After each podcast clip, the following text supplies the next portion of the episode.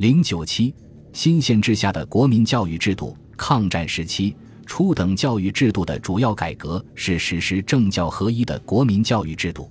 这个制度是与新宪制合并产生的。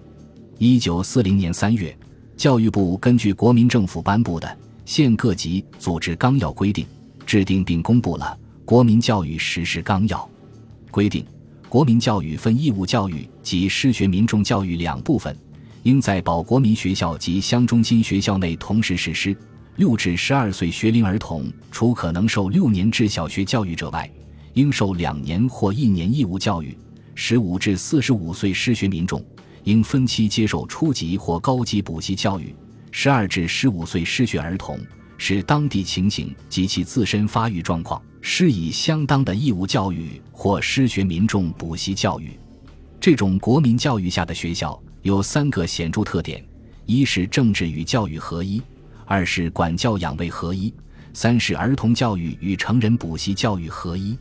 国民教育实施纲要颁布后，教育部先指定在四川、云南、贵州、广西等十四个省市实施，其余各省仍按原来的义务教育法执行。一九四一年，教育部又指定安徽、宁夏等五省实施国民教育制度。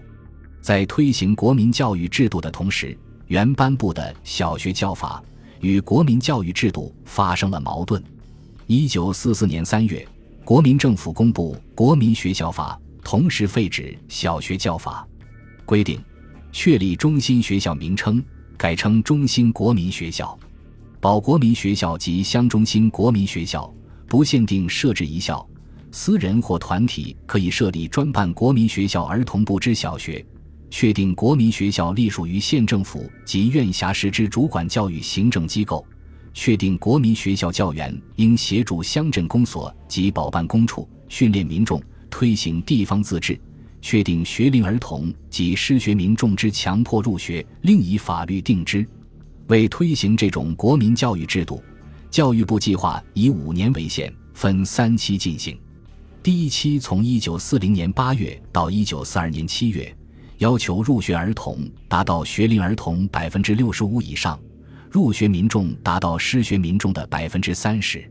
第二期从一九四二年八月到一九四四年七月，入学儿童达到学龄儿童百分之八十以上，入学民众达到失学民众的百分之五十。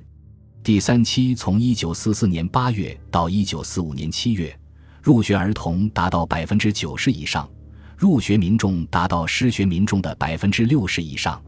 同时，为了迫使按规定应入学的学龄儿童和失学民众入学，一九四四年七月，国民政府公布《强迫入学条例》；一九四五年二月又做了修改，规定各县乡成立强迫入学委员会，调查学龄儿童人数，通过劝告、警告、罚款等方式，强迫学龄儿童限期入学。国民教育制度的推行取得了一定的成效。据1946年年底实施此制度的19个省市的统计，共计31万5780保。设国民学校及中心国民学校与其他小学23万七千所，平均每四保设立三校，共有学龄儿童38173765人，已受教育的有2916080人，占学龄儿童总数的百分之七十六。文盲总数为九二八九零二二七人，历年共扫盲五三幺六三零七七人，占文盲总数的百分之五十七。本集播放完毕，感谢您的收听，喜欢请订阅加关注，主页有更多精彩内容。